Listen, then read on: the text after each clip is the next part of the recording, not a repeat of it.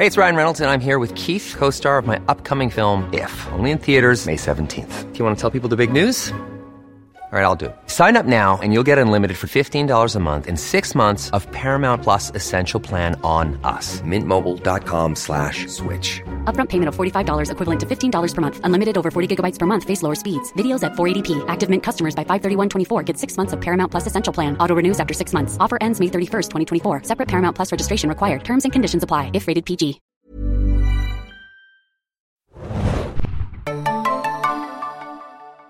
Ahoi, hoi, liebe Serienjunkies da draußen und willkommen zu einer neuen Besprechung von The Walking Dead. Ich bin Adam und mit mir im Studio ist heute. Moin, moin, Hanna hier. Wir besprechen die siebte Folge der elften Staffel, der Finalstaffel von The Walking Dead. Promises Broken heißt die Folge oder auf Deutsch äh, Gebrochene Versprechen. Äh, da ist man relativ nah dran beim Titel diesmal tatsächlich und macht nicht irgendwie, keine Ahnung, irgendwas anderes. Ähm, wir besprechen die Folge heute wie gewohnt. Wird wahrscheinlich auch länger diesmal, würde ich mich mal einfach aus dem Fenster lehnen, als die letzte Folge, die Rekordkürze hatte. Äh, und wir haben natürlich auch wieder ordentlich Feedback bekommen von euch. Äh, ein bisschen was zu klären gibt's. Ähm, wer nochmal äh, viel schönes Feedback haben möchte zum Thema Bogenschießen, dem ist die letzte Folge nochmal ans Herz gelegt. Da hatten wir einen sehr langen Exkurs dazu und ich musste heute wieder dran denken, weil äh, Daryl ja auch einmal seinen Bolzen da benutzt und dann auch den Pfeil wieder rausholt, weil er teuer ist. Dachte ich auch dran. Und witzigerweise habe ich übers Wochenende einen sehr schönen Essay bei YouTube gesehen äh, über ähm, hier Young Adult und so ein bisschen Hunger Games. Mhm. Und da dachte ich mir dann, Jui, vielleicht, äh, ob, vielleicht auch viele, weil das wurde da irgendwie kolportiert, dass in USA viele äh, junge Leute, vor allem Mädchen, auch angefangen haben, Bogenschießen zu machen wegen ah, Hunger ja. Games. Mhm. Und dann dachte ich mir so, hm, wer weiß. Also vielleicht, Joey, wenn du uns doch mal schreiben willst, hat es damit vielleicht was zu tun. Also fände ich irgendwie auch ganz cool und dachte mir auch so, hey, wie geil das eigentlich vielleicht so eine sehr erfolgreiche Film- und Buchreihe dann irgendwie auch so einen Sport einfach wieder in den Mittelpunkt äh, setzen kann. Oder war Joey einfach Hawkeye-Fan und dachte sich, juhu, Hawkeye, der beste Avenger der Welt. Bestimmt, Adam, bestimmt. Ja. Apropos Hawkeye, haben wir nicht auch einen Unterstützer? Ach ja, genau. Ihr könnt natürlich Walking Dead immer am Montag schon sehen, die neue Folge. Ab 9 Uhr morgens gibt es die bei Disney Plus zu sehen, auf Deutsch und auf Englisch. Die neue Folge und alle alten Folgen natürlich auch aus den gesamten elf Staffeln bisher. Schaut da einfach mal rein und wir danken natürlich unser Unterstützer bei Disney Plus dafür. Merci, merci. Und dann fange ich gleich an mal mit Feedback. Und zwar hat uns wieder, sind so verschiedene Themen. Ich versuche diese, ich habe die ein bisschen auch gekürzt, die Mails, also nicht verwundern. Ähm, wir haben aber noch mal ein bisschen eine Aufklärung bekommen, da wir das auch wirklich äh, nicht korrekt oder zumindest nicht genau gesehen haben, was die Handschrift angeht von Conny. Und da schreibt zum Beispiel Percy, die Schrift in Connys Blog sieht so wechselhaft aus, weil sie von Conny und Virgil stammt. Bei den Reapers bin ich bei euch. Keine Ahnung, was die wollen. Überflüssig.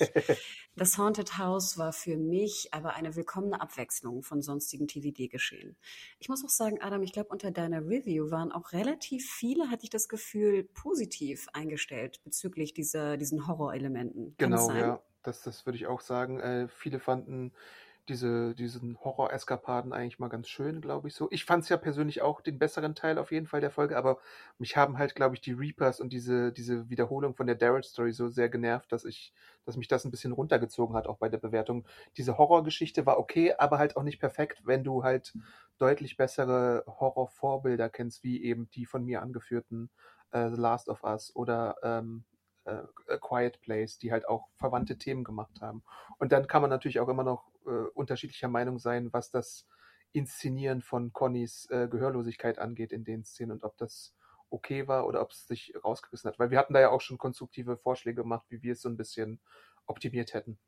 Fand ich nämlich auch. Also ich würde dann auch vielen Autoren oder Kommentatoren und Kommentatorinnen recht geben, dass es eine interessante Abwechslung war, mich dann aber auch zu viele Dinge irgendwie gestört haben. Ja. Sorry. Ähm, Miss E.T. alias Eva schreibt auch äh, diesbezüglich zwei Handschriften, keine Handschriftexpertin, fand ich sehr süß. Wir sehen tatsächlich zwei Handschriften. Die Druckschrift gehört zu Conny, während die Schreibschrift Virgil zugeordnet werden kann. Hatte die Folge dann mal gestoppt, da es mich interessiert hat. Das stellt wohl so die erste Kommunikation zwischen den beiden dar. Dann haben wir auch noch von El Mercy wieder eine äh, längere Mail bekommen. Und zwar schreibt er, Conny hatte schon ein paar Szenen, die sie charakterisiert haben. Ich erinnere mich an die tolle Szene, wie sie das Baby von Gamma gerettet hat und die Szene in Oceanside, als Daryl wegen ihr Zeichensprache gelernt hatte. Oder in Alexandria, wo sie Daryl sagt, dass er für sie Familie ist. Die Grundlage für eine interessante Love Story war gelegt, nur machen sie nichts daraus. Ja, ich hatte dich ja, glaube ich, gefragt, nenn mir drei Adjektive zu Conny, ne? Kann das sein? Genau, das stimmt. Äh, das stimmt natürlich alles. Ich, ich würde das auch unterschreiben, dass Conny damals gut eingeführt wurde und ich Conny deswegen auch relativ schnell, relativ gerne mochte. Ähm, aber die Kombination mit Virgil hat mir jetzt auch aufgestoßen. Ich glaube, das hatte ich beim letzten Mal auch gesagt. Ähm, und es stimmt ja auch, dass, dass ich mag ja, ich, ich habe ja auch immer gehofft, dass diese Dynamik zwischen äh, Conny und äh, Daryl nochmal wieder äh, Leben bekommt und äh, aufgefrischt wird, weil ich ja ihn und sie sehr viel besser finde als, und da kommen wir in dieser Folge auch nochmal drauf, glaube ich, äh, zumindest von meiner Seite aus, äh, Daryl und Lea. Ähm, und, und Conny war halt, bis sie halt verschwunden ist, für, ich nehme an, Eternal-Dreharbeiten oder andere Dreharbeiten, Marvel-Promotion, wie auch immer, äh, relativ oft eingesetzt worden und jetzt halt so äh, äh, eine Weile verschwunden. Deswegen ist ein bisschen schade, wie das jetzt irgendwie gelöst werden musste. Aber zumindest ist sie ja wieder da. Das ist ja auch schon mal erfreulich. Und es wäre auch eine super Shipping-Name, ne? Conny und Gerald, Donny. ja, stimmt. Perfekt. Weiter schreibt El Mercy, die sechs Filler-Episoden hatten übrigens genau den negativen Impact auf die Zuschauerzahlen wie befürchtet. Die sind von drei auf zwei Millionen gesunken. Also haben sie rund ein Drittel ihrer Viewer mit den Zusatzepisoden vergraut. Und die sind zur Staffel 11 auch nicht wieder dazugestoßen. Genau, das hatten wir ja, glaube ich, auch, ne? vor allem in den Filler-Episoden oft, oftmals besprochen. Ähm, du als unser Quotendude auch bei Serienjunkies, kannst du das bestätigen? Äh, das kann ich bestätigen. Die Summe stimmt, aber ich frage mich, ob das ein Kausalzusammenhang ist oder ob vielleicht durch AMC Plus, wo ja auch äh, für die Hardcore-Fans jetzt vielleicht die folgende Woche schon früher da sind, ob die da so ein bisschen hingegangen sind. Das weiß man ja auch nicht, weil AMC Plus gibt, soweit ich weiß, auch keine genauen Zahlen heraus, was gesehen wurde, wie viele Kunden es gibt. Ähm, gleichzeitig muss man natürlich auch sehen, international geht es immer noch recht schnell weiter, auch in wahnsinnig vielen Ländern. Der alte Fox Channel Deal, der hatte ja auch über 100 Länder, glaube ich, inbegriffen und so. Äh, aber natürlich klar, für die linearen Zuschauerzahlen in den USA via Kabel und AMC äh, ist genau das eingetreten, was beschrieben wurde in der Mail. So von, wenn du dein Gefühl mal beschreiben müsstest, wie würdest du das einschätzen, wie es in Deutschland geht jetzt mit dem Switch zu Disney Plus? Glaubst du, dass ein paar Leute jetzt eher bei Disney Plus die, die, die neuen Staffel schauen, weil sie irgendwie die Rewatches oder die letzten Staffeln auf Netflix nachgeholt haben, weil sie kein Sky-Abo haben? Oder glaubst du, auch in Deutschland sind die Zahlen weit zurückgegangen? Oh, das ist schwer einzuschätzen, glaube ich. Äh, ich würde sagen, die Marktpenetration von Disney Plus ist relativ hoch. Ich kenne so anekdotisch muss ich natürlich sagen, viele, die sich Disney Plus auch geholt haben. Äh, vergleichen mit Sky kann ich es, glaube ich, nicht so ganz. Aber die Zahlen bei Sky sind ja auch schon im Laufe der Zeit zurückgegangen. Ne? Ich erinnere mich so an äh, Pressemitteilungen so rund um die vierte bis sechste Staffel. Ich glaube, da waren es so 600.000 Zuschauer, mhm. was für so einen Pay-TV-Sender relativ gut ist. Aber ich denke mal, dass sie in letzter Zeit auch bei der RTL 2-Ausstrahlung im Free-TV sind die Zahlen ja auch deutlich zurückgegangen, auf jeden Fall auch gesunken sein müssten. Und du kriegst ja im Prinzip in einem Trend bei einer Serie, wenn du die Zuschauer verloren hast, sie eigentlich auch nie wieder so ordentlich zurück, weil irgendwer dann immer abspringt, weißt du? Wobei es natürlich auch den gegenteiligen Binge-Effekt gibt, den wir bei Breaking Bad gesehen hatten, den wir vielleicht auch irgendwann mal bei Walking Dead gesehen haben, dass es ja bis zu 17 Millionen hochging. Aber bei Walking Dead gab es ja dann das riesige Hoch und dann auch wieder den Fall, ne? Von 17 Millionen auf jetzt, was hatte er gesagt, 2 Millionen ungefähr. Das ist ja schon äh, ziemlich krass. Ich würde auch sagen, also ich kenne auch viele Leute, die jetzt sagen, so, ach wie geil, ich habe gerade irgendwie die zehnte Staffel nachgeholt auf Netflix, äh, äh, ich habe Disney Plus oder ich kenne jemand, der Disney Plus hat und dann schaue ich es mir dort an. Also da kenne ich auch ein paar Kandidaten für, die halt nie irgendwie auf Fox oder Sky geguckt haben. Ich würde dir aber recht geben und auch El Mercy natürlich und uns de facto auch, dass diese elfte Staffel, äh, die Bonusepisoden der, der zehnten Staffel, sorry, so rum, echt auch viele vergraut hat. Also ich habe jetzt neulich auch mit einer Freundin gesprochen, die war gerade irgendwie hier bei Steinsuppe oder so angelangt.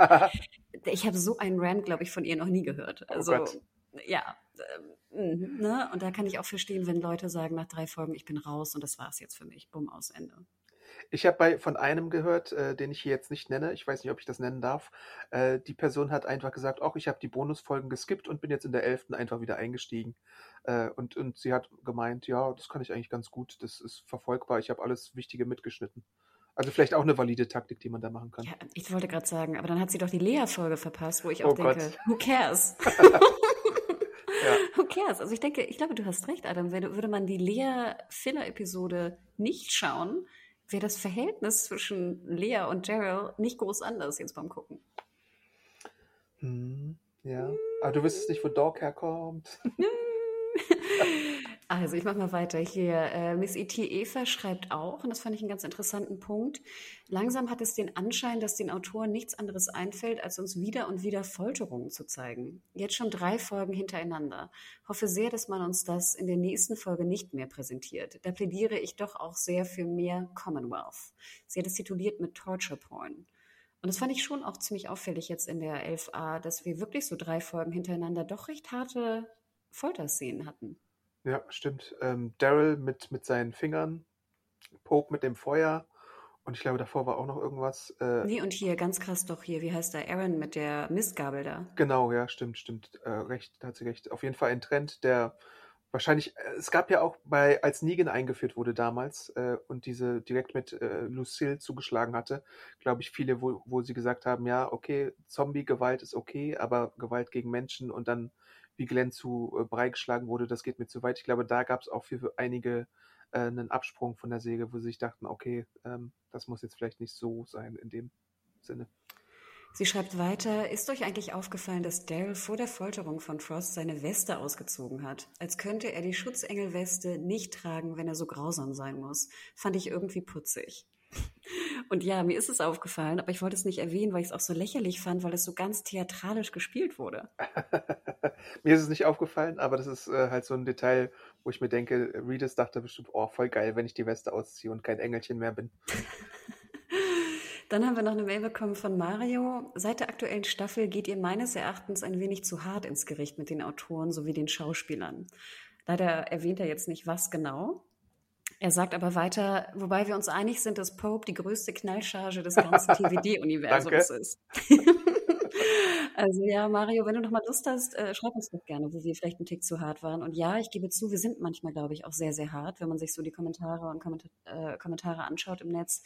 Aber ich denke, wir versuchen es ja, wie Adam auch schon eingangs sagte, immer zu begründen. Und ich glaube, ich hoffe zumindest, dass es dann Sinn macht, irgendwie in the bigger picture, warum wir vielleicht persönlich das nicht so gut fanden. Und ich habe ja auch oft genug Hoffnung, dass es am Anfang besser ist. Mir hat ja auch der zweiteilige Einstieg relativ gut gefallen. Und dann auch Mm. so äh, Episoden zwischendrin. Äh, da gab es ja auch so ein paar kleinere TVD Highlights. Heartland. Genau, äh, die Folge war ganz gut. Aber manchmal ist es halt so, das ist so, es gab auch zum Anfang der Serie oder, oder so zur dritten, vierten Staffel gab es ja auch solche Memes, wo du so Grafiken gesehen hast, wie so eine typische Walking Dead Staffel verläuft und die kann man, glaube ich, immer noch anwenden, auch auf die elfte Staffel. Das ist sehr witzig. Ich musste jetzt in der Folge auch sehr lachen. Kleine Vorwegnahme über den Stolperer. Hm. Und vielleicht noch ganz kurz zur Info, weil wir das äh, auch geschrieben bekommen haben. Also wundert euch nicht, wenn wir immer von TVD sprechen. Das ist, ich glaube, das ist auch so ein Journey, Serien-Journey-Ding irgendwie. Ähm, TVD ist natürlich The Walking Dead, FTVD ist Fear the Walking Dead, GOT ist Game of Thrones. Ich glaube, das kommt einfach automatisch, wenn man so viel über Serien spricht oder schreibt, dass man dann im Privaten das einfach irgendwie ab, abkürzelt ähm, und dann auch ausspricht. Also normalerweise benutzt du die Kürzel ja nur beim Schreiben, irgendwie bei How I Met Your Mother oder Big Bang Theory oder so langen Titeln.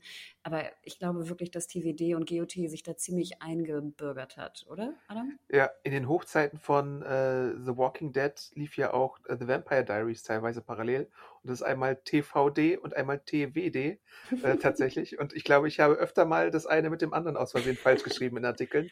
Ich hoffe, es ist mir oft genug aufgefallen, dass es nicht äh, zu oft passiert ist. Und natürlich äh, bei so diversen Serien gibt es auch so andere äh, Abkürzungen, die sich eingebürgert haben. Ich weiß nur nicht, wie geläufig das ist, dass man das dann auch verbal macht, aber ich weiß zum Beispiel ähm, als Power Ranger und Turtles-Fan, äh, MMPR und TMNT sind auch relativ geho- geläufige Abkürzungen, die man, glaube ich, sogar, wenn man so die YouTube-Videos mal anschaut, zumindest äh, dann öfter findet, dass die ausgesprochen werden, statt dass du Teenage Mutant Ninja Turtles oder Mighty Morphin Power Rangers sagst. Ich kann es ja noch kurz äh, sagen für, für die Trekkies da draußen. Ne? Also TNG, The Next Generation, ist irgendwie auch so ein bisschen ges gesetzt, würde ich sagen, also auch im, im, Sprechen. Und wir in der Redaktion sagen ja auch gerne zu, äh, hier, wie heißt es? Äh, Discovery. Ja, Discovery sagen wir ja sehr gern STD, weil es natürlich ne, sehr negativ äh, konnotiert ist in, in USA und wir ja nicht die größten Fans sind. Es gibt auch ein paar kleine Fans in der, in der Redaktion, glaube ich, aber ja, also deswegen vielleicht nochmal ganz kurz die Erklärung und vielleicht noch eine kurze Frage. Wie ist das denn so bei den Stargate-Fans? Sagen die das wirklich? Sprechen die das aus? Was ist das, STG oder was sagen die? SG-1 gibt es, glaube ich. SGU. Ja. Und Atlantis SGA vielleicht? Ich weiß auch nicht. Also wenn ihr Stargate-Fans da draußen seid und äh, das uns mitteilen wollt, gerne an podcast.segenjunkies.de. Babylon 5 braucht ja zum Beispiel keine Abkürzung, ne? Oder ja, schreibt, sagt jemand. Hat man, also Bab 5 hat man früher. Hat man echt, ja? ich weiß nicht, ob man es gesagt hat. Als ich damals Babylon 5 guckte, gab es ja keine Fans in meinem okay. Umkreis. Deswegen konnte ich mit keinem darüber sprechen. Ähm, ich habe das Gefühl, dass ich BA B5 irgendwie schon öfter gesehen habe, das Kürzel. Okay. Ich sag nur L zu Lost und dann ist alles okay. keine Zeit, das ganze Wort auszusprechen. ja, dann sind wir durch erstmal mit dem Feedback und gehen rüber zur Folge, die da heißt Promises Broken, gebrochene Versprechen.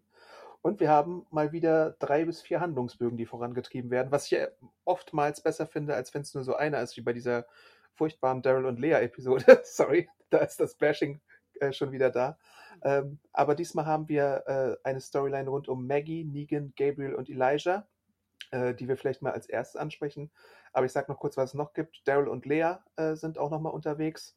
Und dann zwei Sachen im Commonwealth. Einmal mit Yumiko und der Führungsriege und dann Eugene, Ezekiel und der Rest. Äh, das sind so die groben Handlungsstränge in der Folge. Vielleicht kurze Info vorweg. Mir ging es genauso, dass ich dachte, wow, sie nehmen vier Storylines in einer Folge. Das ist echt ganz schön viel. Aber deswegen hatte ich das erste Mal auch das Gefühl, dass ich mich nie wirklich gelangweilt habe in dieser Folge. Mhm, das stimmt. Da hast du immer wieder äh, gut Abwechslung gehabt. Wo manche Szenen auch dann relativ kurz waren. Und so eine Gabriel-Szene, da habe ich mich auch schon wieder gefragt, was das sollte. Aber egal. Ich würde sagen, wir starten einfach mal mit äh, Nagy, Uh, übrigens, ich habe in der US-Presse recht viel auch gelesen, dass wir, glaube ich, nicht die einzigen waren, die die beiden schippen. Okay, ja, ich glaube auch, dass langsam so ein bisschen und ich glaube, jetzt ist auch noch so dieses Kink-Element da, äh, um das mal vor, vorwegzugreifen. Oh Gott, das Masken-Whisperer-Kink-Element oder was? Genau, dass es jetzt so geil wie Alpha findet oder so. Keine Ahnung. das ist durchaus möglich. Oh, daran habe ich ja gar nicht gedacht, Adam. Sorry. Das ist mir vorhin nur aufgefallen, als ich das Breitbild gemacht habe für die Review, äh, weil ich da das Maggie-Bild mit Maske ausgewählt habe, weil es so äh, cool aussieht, finde ich irgendwie. Ähm, ja. Aber ich fand auch, dass sie mit Maske, dass es eine ziemlich coole Maske war. Also der Look war ziemlich cool irgendwie. Ja, das stimmt. Und ich musste, ich musste zurückrudern, als ich dachte äh, die ganze Zeit, wer ist eigentlich dieser vierte Dude bei denen? Bis mir dann endlich aufgefallen ist, ach, Elijah, den gab es ja auch noch. Wobei ich auch schon wieder sagen muss, ähm, Elijah ist eigentlich auch nur ein elaborierter Rank, äh, Rando. Also ich meine, ähm, ich weiß nicht mal, ob sein Name jetzt einmal gefallen ist in der Episode, was man durchaus mal hätte machen sollen und müssen, bis mir dann endlich aufgefallen ist, dass die vierte Person, die bei Gabriel und Negan und Maggie dabei ist, Elijah ist, äh, hat es echt eine Weile gedauert bei mir. Das ist der Dude mit der Schwester, ne? Genau, und der wurde ja eingeführt mit der Maske und den Sicheln. Ähm, und bisher hat er halt auch wenig Charakterisierung bekommen. Ach, das ist Elijah ohne Maske? Genau, siehst du. Ja, siehst du mal. Gut, dass okay. wir das geklärt haben. Wo ist seine Maske? Die ist gerade nicht da. Muss er sich, er bastelt sich ja gerade eine neue mit oh. Coach Negan. Aber kann er nicht seine Maske dann einfach irgendwie, weißt du, hier wie ähm, Leah an so komisch vorne rumbaumeln lassen? Dann lass doch Elijah seine Maske da rumbaumeln. Ich wusste nicht, dass das Elijah sein soll. Ja, siehst du mal. Das ist wichtig, dass wir das geklärt haben, tatsächlich. Weil ich immer die ganze Zeit dachte, wer ist das? Und warum soll ich da irgendwas empfinden, was der tut? Ich kenne den noch gar nicht. Mir ging es beim Angucken genauso, bis ich dann die Review geschrieben habe und ich nachgedacht habe, wer könnte das jetzt eigentlich sein? Ah, guck an. Und dann habe ich, hab ich, hab ich mal Elijah random gegoogelt und dann war er ohne Maske zu sehen und aha, Treffer. Also Weil ich meine, man kann doch nicht ab, ab äh, also man kann doch nicht leugnen, dass es nicht klar wurde in der Episode, dass es Elijah ist, oder? Adam, wir sind einfach zu dumm für Walking Dead, wie ja viele immer geschrieben haben. wir schneiden diese tiefe, tiefergehende, profunde ähm, Darstellung nicht. Also steigen wir mal ein in diese ganze Naggy-Maggy-Geschichte einfach, würde ich sagen. Äh, es geht damit los, dass äh, Negan ja sagt, dass Daryl ihnen gesagt habe mit seinen Hinweisen, dass sie doch bitte verschwinden sollen und äh, die Warnung mal annehmen sollen, weil sie sonst in Gefahr schweben. Und dann fragt er direkt mal Gabriel, äh, ob er gleicher Meinung ist. Äh, aber da gibt es so diese Debatte, äh, geht man jetzt tatsächlich äh, ohne, mit so einem Bag of Beans, wie es Gabriel sagt, zurück, oder möchte man doch tatsächlich den gesamten Food Stash haben? Und da ist dann halt so die Meinungsverschiedenheit zwischen dem Camp von Gabriel und Maggie und äh, Negan. Und eigentlich sind es sogar drei verschiedene Punkte, weil Gabriel geht es ja ums Food, äh, Negan geht es darum, dass man vielleicht auf die Warnung von äh, Daryl hören sollte und Maggie geht es auch darum, dass äh, Rache an Meridian genommen wird, dass Jeremiah seine Schwester findet und dass man äh, herausfindet, was da los ist, damit man an Pope Rache nehmen könnte. Moment, Jeremiah oder, oder Oh, sorry, Elijah. Elijah, Elijah. Also, sorry, ich dachte gerade noch ein Dude. Nee, okay. Nee, nee. Ja, ich dachte das erste Mal bei diesem Gespräch, dass, also wenn ich das jetzt richtig verstanden habe, ich glaube, das war mir in den vorigen Folgen noch nicht so ganz klar. Also, Meridian wurde von den Reapers eingenommen und da genau. war ganz viel Essen drin. Ganz, ja. ganz, ganz, ganz viel. Und deswegen will Maggie auch auf jeden Fall dorthin, weil sie diesen ganzen Foodstash haben will. Genau. Ne? Ich bin so. mir jetzt noch nicht ganz hundertprozentig sicher mittlerweile, ob es wirklich Meridian ist oder ob es ein Außenposten von Meridian ist. Ich glaube, das hat die Serie auch noch nicht hundertprozentig deutlich gemacht. Weil ich glaube, an einer Stelle sagte äh, Maggie irgendwas von wegen, ja, es gibt noch irgendwie so einen Ort, von dem ich gehört habe, von äh, der Plattenlady, weißt du? Georgie hieß sie ja zum Beispiel, glaube ich. Aber diese, diesen Ort, den wir da sehen mit dem Food Stash und diesem bisschen so Klinkerbau, das ist nicht Meridian, wo, wo die Reapers dann rumlaufen. Da bin ich mir halt nicht hundertprozentig sicher. Hm. Ich habe es jetzt, glaube ich, vorher mal im Podcast als Meridian bezeichnet, aber ich würde nicht meine Hand ins Feuer dafür legen, dass es wirklich komplett Meridian ist. Was ich ein bisschen schade finde, ist ja immer noch meine Frage, wie wollen Sie das transportieren? Weil wir haben ja die Reaper, soweit ich weiß, noch gar nicht irgendwie jetzt mit Pferden, Wagen oder irgendwas gesehen. N nur so eine Frage. Also fände ich immer noch wichtig, wenn ich ganz viel Essen besorgen möchte, der Frage des Transportes. Ja. Und ähm, noch eine andere Sache hatte ich gerade. Ach ja, ich finde ja auch ganz interessant in der Folge, und ich greife jetzt kurz vorweg, sehen wir ja Negan, wie er so ein Tier gefangen hat. Und sie ja. essen was. Ja, das stimmt. Was war es für ein Tier? Kannst du es erkennen oder zuordnen? Oh Gott, ich, hab, ich wollte dich schon fragen. Ich, das war größer Mich als Vegetarier.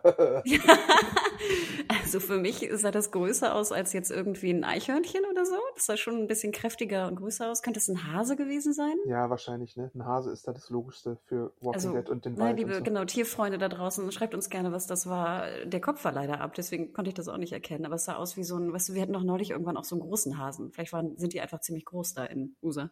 Ja. Hm.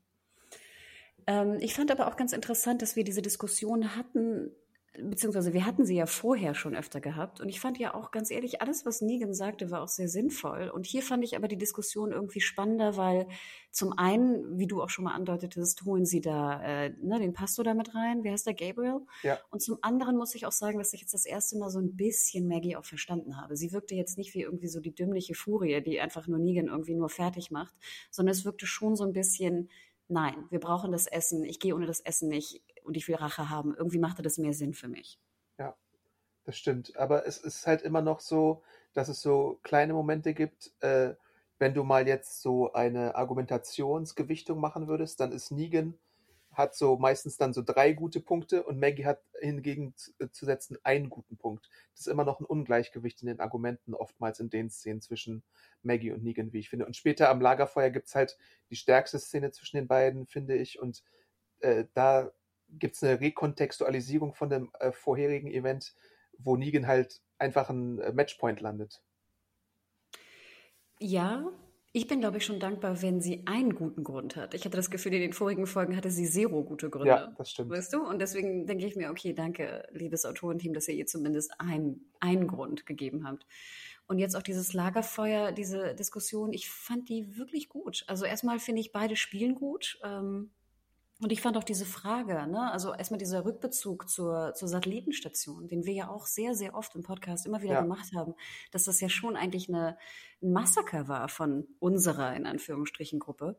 Ähm, und dann auch diese Spiegelung, dass halt, wie Negan das vielleicht empfunden hat oder sein Team. Ich fand, das war eine richtig gute, gute Szene und auch wirklich mal mitgedacht und zurückgedacht von den äh, Autoren und Autorinnen. Da würde ich auch zustimmen, ja. Ähm, weil äh, er, er kriegt ja auch viel, oder er weiß ja viel mehr auch einfach. Er sagt ja auch, äh, glaubst du eigentlich, dass Gracie irgendwie keinen Vater hatte oder sowas? Mhm. Äh, glaubst du, die anderen Leute hatten irgendwie keine Verwandten oder was? Äh, und das ist natürlich immer eine, eine Sache der Perspektive, wobei ich dann finde, wenn du jetzt tatsächlich die Savior im, im äh, Rückbezug sympathischer machen kannst, als sie waren, weil es gab ja schon viele Probleme bei den Saviors, die haben sich ja auch wie Arschlöcher au- aufgeführt und sowas, dann hast du jetzt noch ein größeres Problem mit den Reapers, weil die Reapers äh, sind ja jetzt tatsächlich so, wie die Saviors waren, nur halt ohne irgendwie äh, irgendeine Art von Sympathie, weil so wie Pope dargestellt wird, da gibt's ja dann die eine Szene äh, mit Lea und äh, Daryl, äh, der gibt ja sofort die Kill Order und da kann man ja verstehen, warum, man kann jetzt tatsächlich ein bisschen mehr verstehen, warum Maggie Rache an denen nehmen würde, weil äh, es gibt ja auch diese Szene zwischen äh, Daryl und Lea, wo er sie fragt, ja, ihr habt doch gewonnen, ihr habt doch den den Unterschlupf, ihr habt Essen, warum wollt ihr die dann immer noch töten?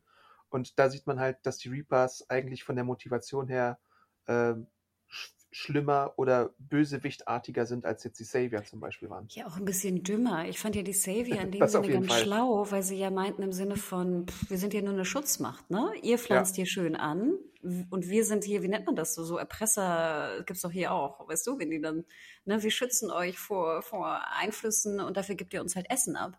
Ich frage mich ja bei den Reapern, wenn irgendwie alle normalen Menschen in Anführungsstrichen irgendwann tot sind, wie essen die denn noch? Nach Bauern sehen die für mich nicht aus. Genau, ja.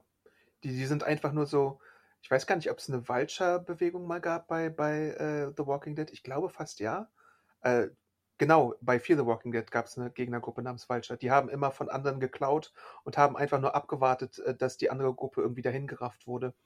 Und haben sich dann deren Essen und Vorräte und sogar Behausung genommen. Und so sind die Reapers für mich auch gerade. Da hast du recht. Was machen sie tatsächlich dann, wenn irgendwie niemand mehr da ist? Dann sind sie ja auch zum Sterben verdammt. Oder es gibt Infights zwischen den einzelnen Reapers. Und das kann ja auch nicht der Sinn der Sache sein eigentlich.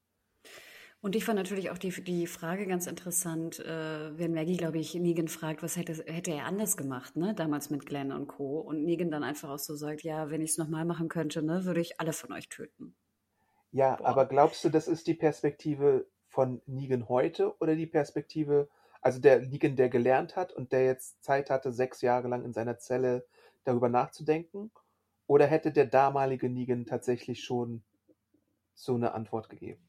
Ich fand es ein bisschen, mein erster Gedanke war, oh Gott, Negan, du versuchst doch gerade jetzt auf einen grünen Zweig zu kommen Ja. Maggie. Äh, Warum ja. sagst du sowas? Sag das doch nicht. Ja. Dann machst du doch nur deutlich, was für ein Typ du vielleicht bist, warst oder immer noch bist, weißt du? Mhm, Also genau ja. diese Frage, die du gestellt hast. Andererseits fand ich natürlich seine Gegenantwort dazu im Sinne von, wir müssen jetzt ehrlich sein. Puh, da ging es mir auch ein bisschen runter und ich dachte, ja, interesting, okay. Also ich, ich hätte, sage ich mal, die Konversation anders gespielt, wäre ich Negan gewesen. Ich Mhm. finde, es macht mehr Sinn.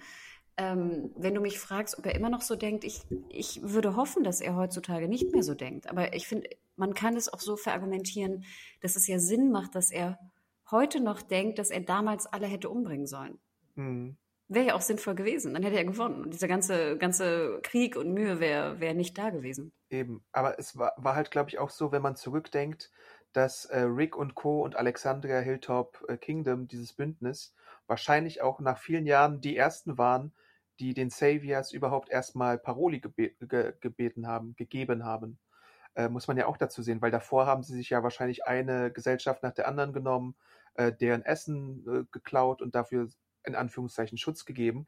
Und äh, Rick und Co. hatten halt als erstes so richtig die Huspe, äh, da mal irgendwie anzugreifen und auch mal eine Strategie zu wagen und auch mal irgendwie einen Erstschlag zu machen. Deswegen war er wahrscheinlich daran äh, oder auf sowas gar nicht vorbereitet. Es ist schon interessant, was er sagt und wann er tatsächlich auch diese Antwort gibt. Und ich denke nämlich auch, das wäre, das ist die gelernte Erfahrung von Negan, die er jetzt antwortet, als er so brutal ehrlich ist. Weil Maggie ist an so einem Punkt, wo sie jetzt tatsächlich so ist wie Negan, wo sie jetzt tatsächlich darauf ist, dass sie jeden einzelnen Reaper umbringen möchte und das vielleicht sogar aus gutem Grund, weil sie haben halt Meridian zerstört, ohne mit der Wimper zu zucken. Ich denke manchmal auch, dass in so einer Welt wie The Walking Dead, wenn du jetzt seit 10, 12 Jahren mit Todesangst und täglich denkst du, du könntest sterben und viele deiner Freunde, Verwandten, Familie sind gestorben, dass du irgendwann auch diese, in Anführungsstrichen, Kommunikationsspiele, die wir irgendwie tagtäglich und immer spielen, dass du die gar nicht mehr machst, sondern dass du wirklich einfach sagst, fuck it, wir sind hier, weißt du, kurz vorm Sterben, wer weiß, was morgen passiert, jetzt können wir auch ehrlich sein. Ja. Und Negan hat ja auch noch das Argument zu sagen, ja, äh, ich habe meine Meinung aber schon geändert, weil mittlerweile muss man ja einsehen, die Welt hat sich geändert. Es gibt einfach weniger von allem und weniger, was sich äh, äh, schützen, was schützenswert ist. Deswegen muss man es umso mehr schützen und äh, bewahren. Und deswegen ist Negan, glaube ich, tatsächlich eher, er läuft zwar mit, was, was, was Gabriel und Maggie jetzt sagen, aber eigentlich ist er ja der pazifistischste von den drei. Also er möchte ja eher die eigene Haut retten, er möchte Alexandria retten und er sieht dann nicht unbedingt jetzt den Sinn und Zweck, direkt auf Angriff zu gehen mit den Reapers, wenn man dann nur irgendwie vier Typen ist gerade wo ist denn da die Chance? Deswegen ist der Plan mit dem Maggie dann ja dann um die Ecke kommt, glaube ich, nach seinem Geschmack, weil man ja halt die Zombies dazu benutzt. Wobei ich mich frage, ist das wirklich Maggies Plan? Ich glaube ja nicht, weil ich habe das Gefühl, dass Negan, also erstmal war ich ja sehr dankbar, dass diese Szene jetzt kam. Ich hoffe, das dachtest du auch, weil jetzt kommt ja genau das, was ich immer dachte, das Rumwhispern und Horden bilden ist ja eine super gute Kraft, die man haben kann. Mhm. Und ich hatte das Gefühl, dass eigentlich Negan eher den Gedanken hat, oder war das Maggies Plan? Ryan Reynolds here from Mint Mobile. With the price of just about everything going up during inflation, we thought we'd bring our prices down. So to help us, we brought in a reverse auctioneer, which is apparently a thing. Mint Mobile unlimited premium wireless. Ready to get 30, 30, bit to get 30, bit to get 20, 20, 20, bit to get 20, 20, bit to get 15, 15, 15, 15 just 15 bucks a month. So, Give it a try at mintmobile.com/switch. slash $45 up front for 3 months plus taxes and fees. Promo rate for new customers for limited time. Unlimited more than 40 gigabytes per month slows. Full terms at mintmobile.com. Vielleicht schiebt er so ein bisschen Maggie unter, damit er seinen Plan umsetzen kann, dass er sie manipuliert, wie Carol ihn manipuliert hatte bei den Whisperern. Das ist ja auch so eine Möglichkeit, ne? Aber was heißt manipulieren? Ich meine, er sagt ja, okay, so, so habe ich es verstanden. Wie gesagt, ich habe es mir nicht zweimal angeschaut äh, und nicht zurückgespult. Aber ich dachte, Negan sagte im Sinne von, okay, du, ihr wollt jetzt angreifen, die Mehrheit von euch will angreifen, dann äh, hat er ja dieses Versprochen, also er kriegt dieses Versprechen von Maggie im Sinne von, hey, wenn wir das jetzt machen und du mich als guter Kämpfer, er sagt es sogar explizit, genau. dabei hast ja. und wir das jetzt irgendwie zusammen machen, möchte ich aber, dass du mich danach in Ruhe lässt, ne, mit ja. deinen ganzen Geschichten. Und dann dachte ich, dass er dann diesen super Plan sagt im Sinne von, hey, wenn wir jetzt mit vier Leuten gegen die Reapers losgehen, dann lass uns das doch so machen, das ist doch viel schlauer.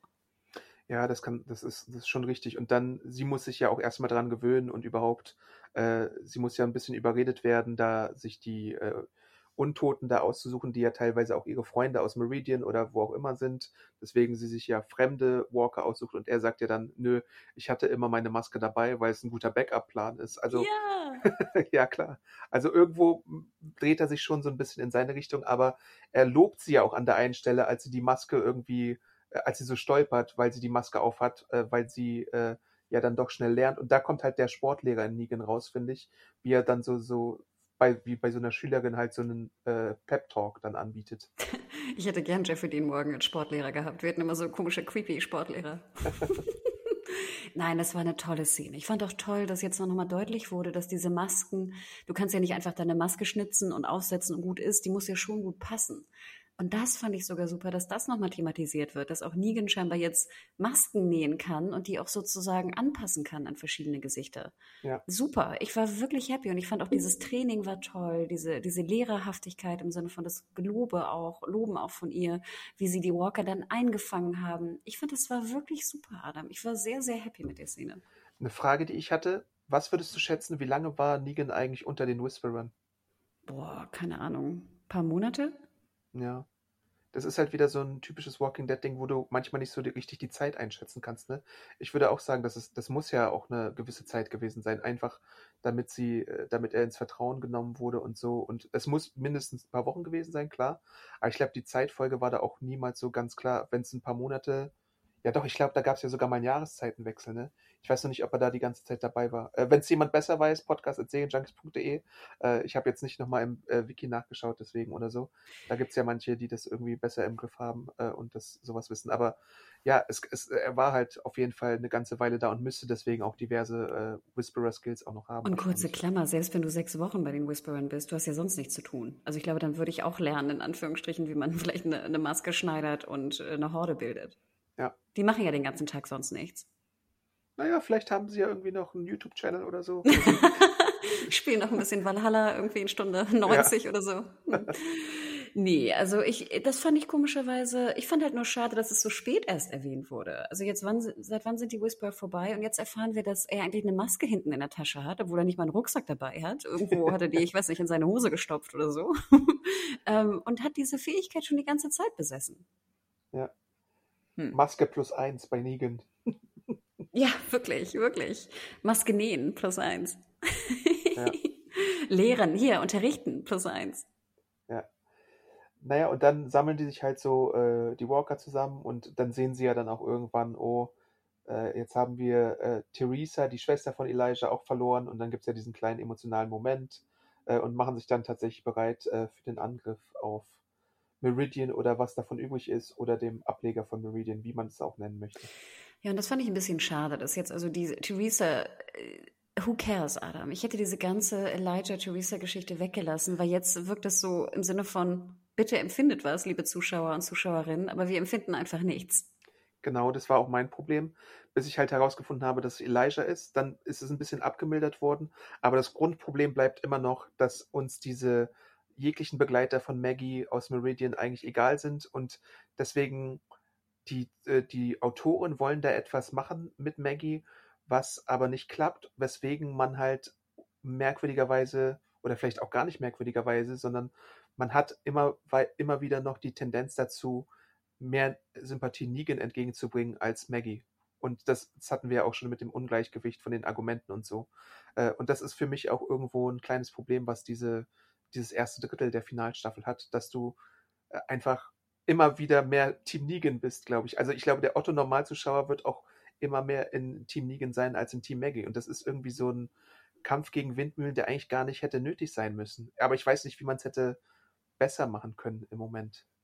Aber nochmal, Elijah, wenn das jetzt wirklich Elijah ist, was mir ja gerade erst durch den Kopf geht, das hätte man anders machen sollen. Wie gesagt, die Maske, das ist doch simpel. Also die Maske, oder wenn du es halt nicht hinkriegst jetzt in der Kürze, dann lass es weg. Er und seine Theresa, who cares? Also das, das ging wirklich, das hätte ich einfach weggelassen in der ganzen Folge.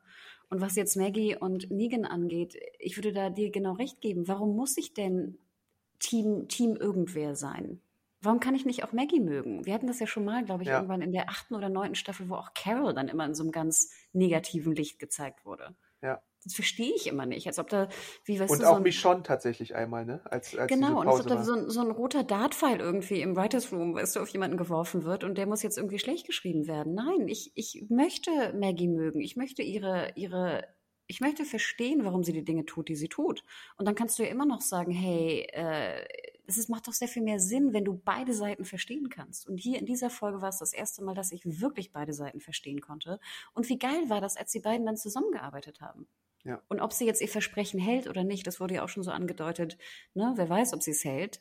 So heißt ja auch die Folge dann. Ne? Finde ich auch wieder ein bisschen schade, weil ich denke, ich würde eigentlich wollen, dass Maggie ihr Versprechen hält. hält. Und wenn sie jetzt ihr Versprechen nicht hält, ist das wieder so die böse Maggie, die wir alle irgendwie hassen sollen. Ja, stimmt. Und es ist halt auch so dieses Ding, das ist so die, die Schattenseite davon, wenn die Autoren von The Walking Dead in Achterpacks denken, glaube ich. Weil ich meine, ich habe ja, glaube ich, auch schon am Anfang erwähnt, dass ich denke, wie dieser ganze Maggie und Negan-Konflikt äh, abläuft. Und ich glaube, ich habe in vielen äh, Bereichen äh, ins Schwarze getroffen tatsächlich, obwohl es in den Comics gar nicht mal so ist, weil Negan, glaube ich, eine viel kleinere Rolle spielt in den Comics als jetzt äh, in dem Stretch der TV-Serie. Aber warum ist es denn dann so, ähm, also vielleicht auch, weil ich einfach viel TV-Serien gesehen habe, aber es ist dann halt so voraussehbar, dass es dann so ist. Genauso wie mit den Reapers, die dann auf acht Folgen, ich hoffe wirklich nur acht Folgen, äh, gestretched werden. Aber denkst du jetzt wirklich, das ist die siebte Folge ja vorbei, denkst du wirklich, ich habe den Trailer der nächsten Folge noch nicht gesehen, glaubst du jetzt, äh, Meridian oder Fake Meridian, wie auch immer es ist, wird jetzt von der Horde überrannt und das war's mit den Reapern? Ich hoffe, ich hoffe.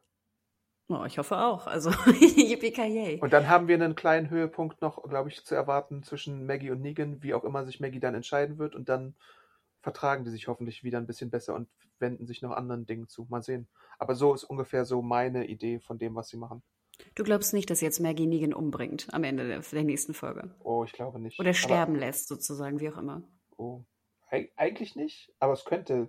Nee, ich glaube, man möchte, man möchte Maggie das nicht machen lassen. Man möchte den Wachstum von Maggie zeigen lassen, dass sie doch the better person ist, sozusagen, wie man es auf Englisch sagen würde.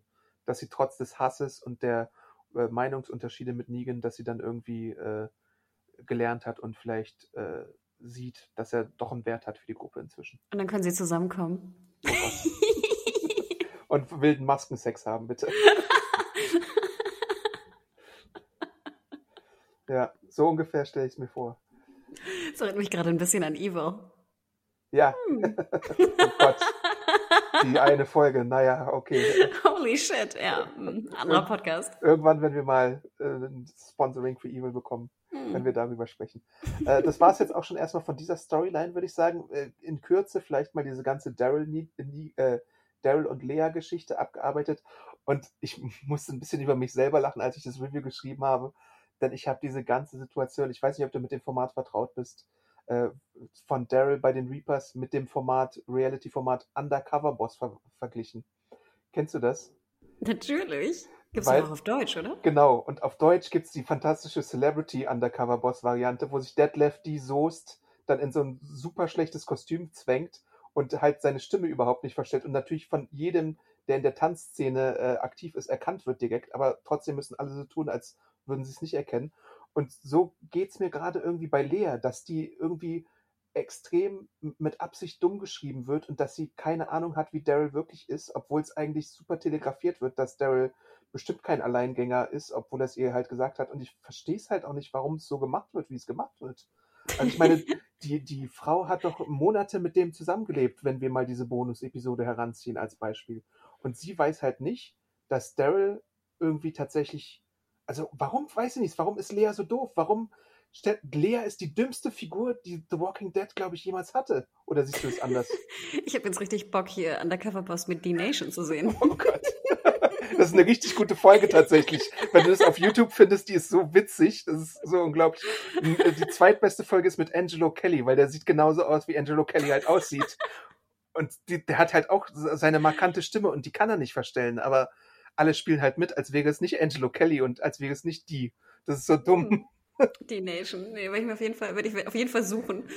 Ähm, ja, diese ganze Lea-Szene. Ich fand, ich, ganz ehrlich, mich nervt schon, dass sie zwei Messer und diese Maske da vorne so in ihrem Schritt rumbaumeln. Ich denke ja immer, es macht doch überhaupt keinen Sinn, die da vorne so rumbaumeln zu lassen. Egal, das macht mich schon total kürre.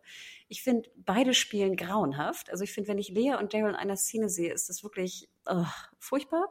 Also deswegen gebe ich dir absolut recht, dass du da vielleicht an Undercover-Boss denkst oder so. Ich fand die Story auch blöd. Ich, ähm, ja, ich, ich habe mich nur gefragt, wenn ich jetzt jemanden erschieße auf, ich weiß nicht, ein, zwei Meter Entfernung mit einer Schrotflinte, dann ist doch ein riesiges Splatter, oder? Es macht doch überhaupt keinen Sinn, ja, mit einer Schrotflinte zu töten. Mhm. Und dass jetzt Daryl da die Armbrust nimmt, ich fand gut, dass er seinen Fall wieder einsammelt, ja. Aber das alles hätte wegbleiben können. Nur damit wir jetzt nochmal realisieren, dass Pope irgendwie alle Leute umbringen will, who cares? Und dass der vielleicht doch ein besserer Mensch ist, als man denkt, ist mir auch völlig schnurz. Es ist mir völlig schnurz. Ja, eben. Das einzig Witzige fand ich, dass dann also dieser, dieser Essensraum wirklich, wo ganz groß Food Storage draufsteht, wo ich dachte, ja. auch so für Bekloppte mit so einem kleinen Schloss irgendwie gesichert wird, wo ich dachte so, Mhm. Auch, ich weiß nicht, ob der Dude da irgendwie Wache steht vor, ich hoffe. Und das andere, sich doch mit einer Zigarette äh, da ja, bestimmt bestechen. Das, das, war noch das Einzige, wo ich dachte, ich habe Daryl irgendwie lange nicht mehr rauchen gesehen. Kann es sein, dass er noch so in den ersten Staffeln geraucht hat und dann irgendwie lange Zeit nicht mehr? Es gab, glaube ich, auch einmal auf, bei dem Ausflug mit Carol noch eine Rauchszene. Und ich glaube tatsächlich, ich bin mir aber nicht hundertprozentig sicher, ob diese Theorie aufgeht. Aber Daryl raucht in der Serie immer, wenn er Gewissensbisse hat oder wenn er irgendwie nicht so richtig weiß, was er machen soll oder äh, wenn er so ein bisschen unter Zugzwang geraten ist. Ähm, das geht mir auch so. Nein, aber ich fand das, also es ist ein, man sieht, glaube ich, dass hier das auch mal geraucht hat oder immer noch raucht. Also es war ein guter Raucher, sage ich mal. Das sah mhm. nicht äh, schlecht gespielt aus. Das ja. war noch die beste Szene von ihm, fand ich. Ähm, ja, aber dieser ganze, ich, ach, ganz ehrlich, also ich, ich, hoffe wirklich, dass du recht hast, dass wir nach der äh, achten Folge jetzt der elften Staffel die Reapers nie wiedersehen und dass Lea auch bitte nicht sich unserer Gruppe anschließen soll. Oh, oh. Ob das passiert, das weiß ich nicht. Oh, bitte nicht. Aber ja, eigentlich könnte sie sich auch opfern oder so und dann ist Daryl wieder so der tragische Held. Wobei ich das auch so eine dumme Trope finde, dass sich die Frau wieder opfern muss, damit der Held wachsen kann. Äh, also mal sehen, was sie machen. Vielleicht geht sie ja auch mit Dog weg, das wäre natürlich auch schade. Ähm, ich weiß gerade nicht, weil Lea ist natürlich auch keine Figur aus den Comics, Daryl genauso wenig. Deswegen ist das alles relativ offen, aber ich hoffe, dass der Abschluss naht und einfach äh, Meridian von den Zombies überrannt wird, dann sie irgendwie, weiß nicht, ein, eine Food-U-Bahn finden und dann mit dem Zug zurückfahren, keine Ahnung, irgendwie sowas. Äh, weil sonst haben sie haben auch nichts. Ja. Ja, die bestimmt noch irgendwie drei Wagen und äh, zehn Pferde irgendwie in, in, in der Scheune und damit fahren sie dann nach Haus. Oder so ein Humvee oder sowas, keine Ahnung. Nee, Daryl transportiert alles auf seinem Moped. Ja, so mit 70 Touren immer hin und zurück. Er nimmt aber immer nur eine Dose mit, weil er Daryl ist und weil er fahren möchte. Weil er cool ist, genau. Ach ja, next. Nächste Storyline. Okay, dann würde ich einfach mal sagen, äh, Yumiko und die Führungsriege, denn sie talkt ja öfter mal to the Manager in dieser Folge tatsächlich. Und Adam, ich weiß nicht, ob es mir so ging, aber ich würde ja schätzen, dass äh, Yumiko und die Sekretärin ja eventuell Love Interest Vibes haben könnten. Ach, an sowas hast du gedacht. Okay, interessant. Äh, glaubst du nicht, dass die Sekretärin vielleicht nicht die ist, die sie vorgibt zu sein? Ja, ob sie jetzt hier Pamela Bilton ist oder nicht, wo ich dachte, hm, der Sohn sah ja doch ein bisschen anders aus. Nee, das Mhm. meine ich gar nicht. Was ist meine prävalente Theorie gerade in Ach so, dass sie? Stephanie ist? Ah, okay. Ich dachte jetzt, alle, alle geben vor, jemand anders zu sein oder so. Ah, okay. Na gut, aber vielleicht kommt dann ein Liebesdreieck mit Eugene, Sekretärin Stephanie und Yumiko zustande. Ich finde, die hatten schon ein bisschen Vibe. Ja, ich weiß, ja, mal sehen. Also, ja. Äh, vielleicht ist ja Fake Stephanie dann eher was für Yumiko. Stephanie, Fake Stephanie, okay. Ähm, ich musste aber auch sehr lachen. Yumiko in ihrem komischen äh, Anzug. Äh, Fand ich ein bisschen hot, muss ich sagen. Echt? Ja, nicht? Ich Du nicht? Also ich mag ja Frauen auch in so Business-Klamotte, aber die, die fand ich jetzt nicht so hot potenziell, äh, weil es auch so ein bisschen altertümlich aussah. Und ganz ehrlich, musste sie jetzt auch echt noch ein Dutt tragen und auch so Make-up irgendwie so ein bisschen. Ich, ich weiß nicht, ich finde, das war ein bisschen too much dann. Ich fand das ganz witzig, weil es einfach so anders aussah. Und ich fand Eben, auch ich- cool, ja. Da mit der Sekretärin, das ist halt so was mit den, mit den Bleistiften auf dem Tisch und den Blumen, weißt du, so ein bisschen so diese Lost, auch Dama Initiative Vibe, ne? Es ist einfach cool, es ist ein cooler Vibe. Ähm, aber ja, es, ich, ich weiß nicht, ich würde jetzt gerne einfach mehr wissen wollen. Und ich fand es ganz interessant, wo sie dann auf ihren Bruder wieder trifft, der diesmal, glaube ich, ein bisschen besseren Bart hatte. Er war ein bisschen voller. Ich glaube, deswegen sah er ein bisschen gepflegter aus. Aber es ist natürlich, äh, ja, ich würde gerne wissen, was da los ist. Ich meine, er wohnt irgendwie im Schlafsaal, erzählt keinem, dass er Arzt ist, will nicht, dass sie erzählt, dass er Arzt ist. Was geht da ab? Ich möchte mehr wissen. Gib mir Und mehr warum wird er eigentlich verhaftet? Das habe ich irgendwie nicht ganz Ja, gib mir verstanden. mehr Commonwealth. Ich habe das Gefühl, vielleicht wurde sie irgendwie abgehört und hat, jetzt haben sie erfahren, dass er doch ein Arzt ist oder so. Das kann sein, ja. Das war jetzt meine Erklärung. I don't know. Deswegen ist er ja auch in irgendeinen so komischen Vorraum gegangen. Ne? Das, deswegen vielleicht schon äh, eine Möglichkeit, dass sie doch irgendwie Augen und Ohren überall haben. Auch wenn sie, wie, wie wir in der einen Szene gesehen haben, äh, durch dieses auffälligste, unauffällige Täuschungsmanöver äh, da tatsächlich auch mal Sachen gemacht haben. Was ich ganz interessant fand, war, wo ich auf jeden Fall anders gehandelt hätte, ist, als die Sekretärin dann Yumiko fragt, ob sie ein Espresso oder Sparkling Water haben möchte. Wo ich dachte, wenn du zwölf Jahre lang kein, das nicht vielleicht gehabt hast, würde ich sofort bestellen. Ich hätte sofort ein Mineralwasser genommen, wenn ich zwölf Jahre kein Mhm. Mineralwasser Deswegen, du, stimmt, du warst doch der Mineralwasser-Dude. Stell mal Ja. vor, dir wird nach zwölf Jahren das erste Mal Mineralwasser angegeben. hatte. Ich würde die, selbst wenn glaube ich, du- umarmen. Fake Stephanie. Ach nee, real Stephanie. Sparkling Water, Stephanie. Nee, und deswegen, das fand ich so ein bisschen, ich, ich weiß nicht, also klar, vielleicht mag Yumiko keinen Kaffee, aber ich denke, selbst wenn ich das höre, nach zwölf Jahren und du jetzt vielleicht Teetrinker bist, würde ich doch auch sagen, hey, ich vielleicht keinen Espresso, aber gib mir dafür irgendwie einen schwarzen Darjeeling-Tee oder so. Irgendwas, worauf Ja. du seit Jahren dich verzehrst. Genau. Und, und dann gibt es ja auch noch ein Gespräch mit diesem Hornsby, der auch ein bisschen aussieht wie äh, Saul Goodman in meinen Augen. Wahrscheinlich auch mit Absicht und so, der ja auch so ein bisschen sleazy ist und so ein paar Deals äh, hat, der ja auch dafür gesorgt hat, dass die andere Crew dann äh, statt irgendwie einen Prozess erstmal ihre Arbeit ableisten muss, indem sie Zombies cleart. Mit dem macht Yumiko ja auch einen Deal, damit sie dann auch irgendwann zu, zur äh, Frau Milton wahrscheinlich kommen kann. Und äh, Eugene selbst und maybe fake Stephanie, maybe real Stephanie, äh, clearen dann halt erstmal an der einen Stelle und dann äh, gehen sie zu einer anderen Stelle, wo sie dann auf den douchebaggigsten Douchebag of Douchebag Town treffen. Äh, nämlich, wie es si- sich am Ende der Folge herausstellt, ist das äh, Sebastian Milton, der Sohn von äh, Governor Milton. Und ich glaube, das ist zusammen mit Gregory und Spencer und so schon einer der unsympathischsten Charaktere äh, von Beginn an, der mit seiner Freundin dann irgendwie auf dem Date ist und halt auch sich beschwert darüber, wie es stinkt bei den Zombies und wahrscheinlich so ein Prinz auf der Erbse ist da im Commonwealth. Ich habe aber gar nicht verstanden, Adam. Also erstmal, wo sind die da? Also wie kann das Commonwealth so lange überlebt haben, wenn da einfach Zombies rumlaufen und da reinkommen? Mhm, gute Frage. Ich verstehe ja. das überhaupt nicht. Sie sind auf einem Date unter so einem Pavillon, wo ich denke, da werden ja vielleicht auch andere Jugendliche oder irgendwelche Date-Leute halt rumlaufen. Äh, oder halt, es ist ein besonders geschützter Pavillon, wo halt nur der Sohn von dem Governor ist. Und dann kommen da auf einmal ganz viele Zombies rein. Ich verstehe es nicht. Ja, das wird hoffentlich vielleicht nochmal erklärt. Aber vielleicht ist es einfach so eine geografische Sache. Vorstellbar wäre ja auch irgendwie, dass du sowas wie, na obwohl, ich weiß gar nicht, äh, wie groß das sein kann. Aber ich glaube, 50.000 war ja die Kennziffer, die wir hatten von Leuten, die da wohnen. Vielleicht gibt es irgendwelche Burggraben, ähnliche Sachen oder Schutzmauern oder sonst irgendwie, äh, wie bei Attack on Titan, eine Mauer in der Mauer in der Mauer.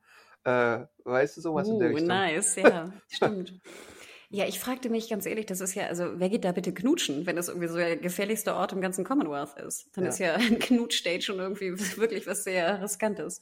Das stimmt. Andererseits hat der Typ natürlich auch eine äh, Privatsecurity und deswegen macht er sich wahrscheinlich keinen Kopf, ob da jetzt Zombies sind oder nicht. Oder er möchte irgendwie auf große Hose machen, dicke Hose Aber machen. das machte auch schon wieder keinen Sinn, weil da hier unser Orange Dude, wie heißt der nochmal? Mercer? Mercer wirkt darin ja auch völlig inkompetent, weil ich immer denke, wenn du jetzt die Privatwache auch bist von diesem Douchebag-Dude, dann wo bist du denn? Ja, Dann bist du ja stimmt. scheinbar sehr schlecht in deinem Job. Und ich fand, Mercer wurde eigentlich immer so ein, äh, dargestellt, als wäre er besonders kompetent oder besonders mächtig oder besonders gut, weil er auch so der Anführer der Military Dudes ist. Und hier dachte ich nur, oh Gott, wie inkompetent muss seine Gang da sein? Das stimmt. Ich würde es nur so rechtfertigen können, dass dieser Douchebag-Date-Guy wahrscheinlich gesagt hat, du lass uns mal in Ruhe, ich möchte irgendwie hier die Chick irgendwie beeindrucken, geh mal da weg, aber äh, hab trotzdem Auge auf uns oder sowas. Hm. Also ich fand die sowas. ganze Szene blöd, genau wie du sagtest. Also klischeehafter geht's ja gar nicht. Und ich denke mir auch, das hätte man doch auch ein bisschen, bisschen subtiler machen können, oder? Das stimmt, ja, auf jeden Fall. Ich fand komischerweise hier Fake oder Real Stephanie, wie auch immer, Fake Stephanie in diesem Anorak relativ hot. Ja, okay. Ich weiß auch nicht. Also fand ich hotter als jetzt Yumiko in ihrem Business Dress. Okay. Und ich eine Sache, an die sie mich erinnert, und ich weiß, du bist, glaube ich, nicht der große Twin Peaks Fan, oder? Nee. Hast du Twin Peaks mal gesehen, die erste Staffel? Nur ein bisschen. Da gibt es ja Cheryl Lee, die sozusagen von Laura Palmer die Cousine spielt, die genauso aussieht. Ah, okay. okay. Und sie kommt dann zurück nach Twin Peaks und trägt eine Brille und sieht genauso aus, ein bisschen finde ich, wie hier Fake Stephanie. okay. Maddie, die Cousine. Also falls noch irgendwelche Twin Peaks-Fans da draußen sind, ich muss immer an sie denken irgendwie. Und Cheryl Lee, die natürlich noch ein bisschen besser war ne, im Schauspiel. Aber deswegen, also ich bin auch ein bisschen gespannt, was hier. Ich finde, ganz ehrlich, ich finde deine ganze Real- und Fake-Stephanie-Geschichte eigentlich das Spannendste in Commonwealth. Ähm, und wir finden halt heraus, dass ähm, Eugene halt sich mit dem äh, äh, Sebastian Milton da anlegt und äh, Fake Stephanie versucht ja dann die ganze Zeit auch ihn so ein bisschen abzuhalten, von wegen, äh, mach's lieber mal nicht, äh, äh, Eugene. Und dann haut er ihm halt irgendwann tatsächlich relativ Eugene untypisch auf die Nase. Ich fand ja sowieso schon, wie er cleart, war auch ein bisschen Eugene untypisch, weil er sich so ins Zeug legt, aber vielleicht wollte er da auch Stephanie imponieren. Äh, und dann äh, sorgt das halt dafür, dass sich Eugene die nächste Strafe wahrscheinlich aufbürdet im Commonwealth und irgendwie nicht mehr aus den Strafen herauskommt da. Das äh, war jetzt irgendwie ganz witzig. Ja, ich, hm, ich weiß nicht. Also ich war immer noch ein bisschen verwirrt, was sie da überhaupt klären. Das Einzige, was ich ganz witzig fand, ich fand, es sah so location-mäßig so ein bisschen aus wie so eine Gotcha- oder Paintball-Location. Vielleicht ist es ja, ich habe mal Lasertag gemacht, aber Gotcha glaube ich Okay. nicht.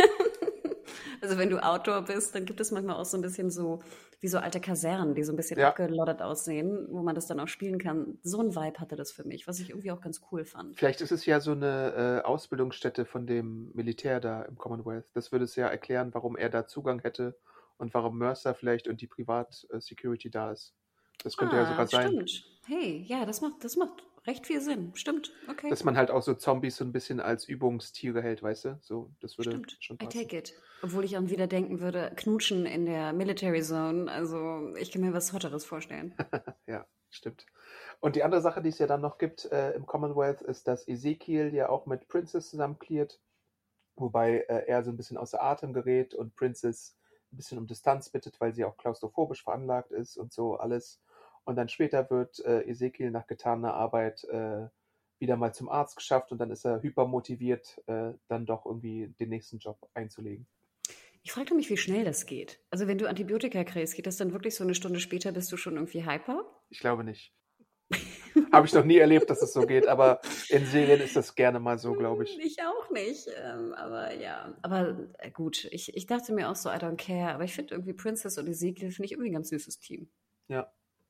Und vielleicht reicht es ja schon, dass er überhaupt mal von jemandem behandelt wird, dass er irgendwie wieder neuen Lebensmut kriegt, nachdem er, er tut ja auch so, als würde ihn die Krankheit irgendwie gar nicht so äh, tangieren, aber ich glaube, er leidet schon relativ viel, wie man ja auch an dieser äh, Clear-Szene da sieht, oder? Ja, was ich immer noch nicht so ganz verstanden habe, er hat doch eigentlich seine Krankheit verheimlicht, oder? Vor Ja. dem Commonwealth.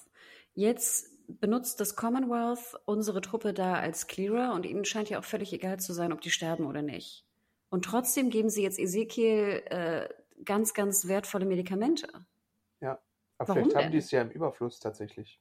Aber kannst du das wirklich im Überfluss haben? Ich könnte mir vorstellen, wenn sie das entsprechende Personal haben, dass sie äh, Medizin auch herstellen könnten, so wie Eugene damals Pistolenkugeln ja herstellen wollte. Und das war ja dann, glaube ich, auch noch eine kleinere Community, weißt du? Also im Ja, Maßstab ginge es schon, wahrscheinlich. Aber das, wie gesagt, fand ich alles so ein bisschen, mm, mm, mm, aber du hast ja recht. Wo hatten wir das im Handmaid's Tale Podcast mit Penicillin selber herstellen und so? Ich glaube. mm.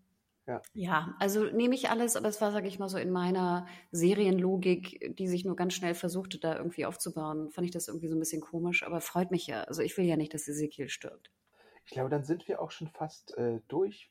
Es war jetzt nicht so äh, chronologisch, wie wir das ans Ende gegangen sind, weil das Ende ja dann, glaube ich, die Horden-Szene ist mit Meridian. Äh, aber es ist, glaube ich, dann Fazit-Time schon. Wie hat uns das Ganze gefallen? Fazit-Time. Ich fand's eine unterhaltsame, gute Folge. Klar, auch Punkte, die ich irgendwie nicht so geil fand. Wie gesagt, alles um Lea und Daryl fand ich irgendwie doof. Insgesamt aber fand ich, hatte die wahnsinnig viel Tempo. Ich liebe Megan und äh, Nagy, wollte ich jetzt auch schon sagen. Ich, ich nenne es einfach so. Ich liebe Nagy und die Ausbildung und ich bin sehr, sehr happy, dass jetzt also das Whispertum anerkannt wird als gute Kraft. Ähm, ich fand die wirklich eine ziemlich gute Folge im, im TVD-Universum und auch in der elften Staffel.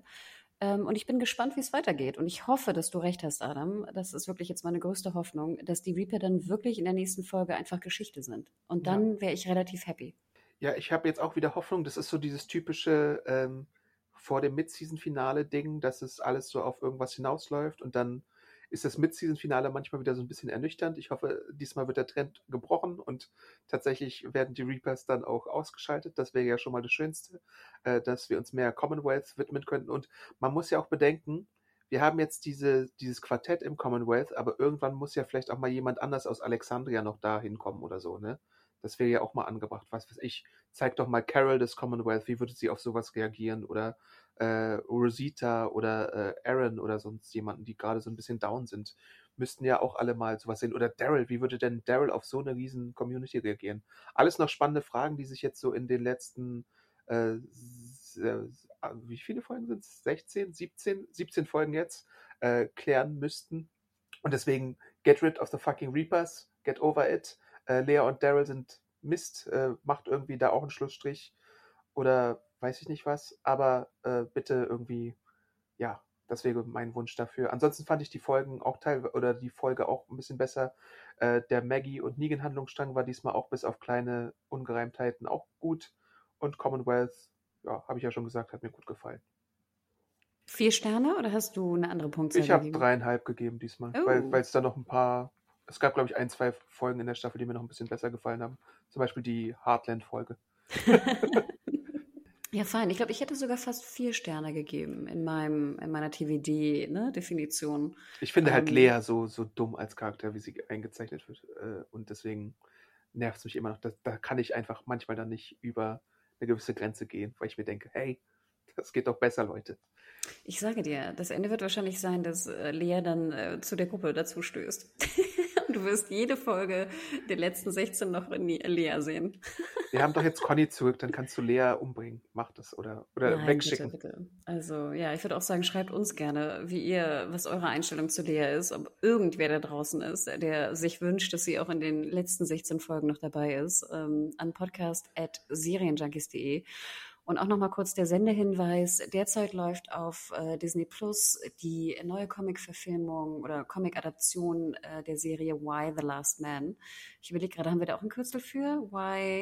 YTLM? YTLM? Ja, so ungefähr. YTLM? So. Ähm, genau, Y the Last Man könnt ihr auch sagen. Oder Aber nein, es ist also Why the Last Man. Und äh, schaut da mal rein. Vielen Dank für die Unterstützung von Disney Plus.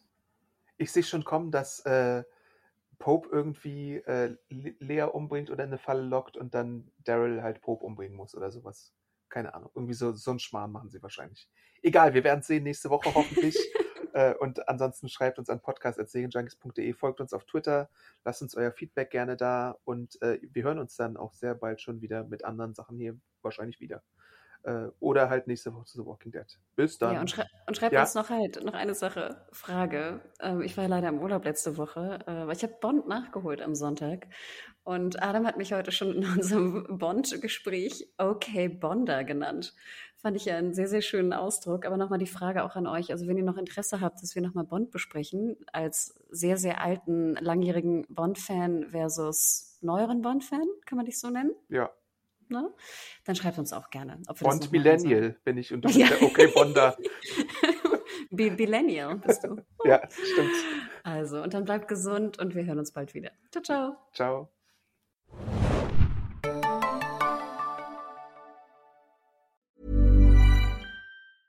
Hey, it's Paige DeSorbo from Giggly Squad. High quality fashion without the price tag. Say hello to Quince. I'm snagging high-end essentials like cozy cashmere sweaters, sleek leather jackets, fine jewelry, and so much more. With Quince being 50 to 80% less than similar brands. And they partner with factories that prioritize safe, ethical, and responsible manufacturing. I love that. Luxury quality within reach. Go to quince.com slash style to get free shipping and 365 day returns on your next order. Quince.com slash style.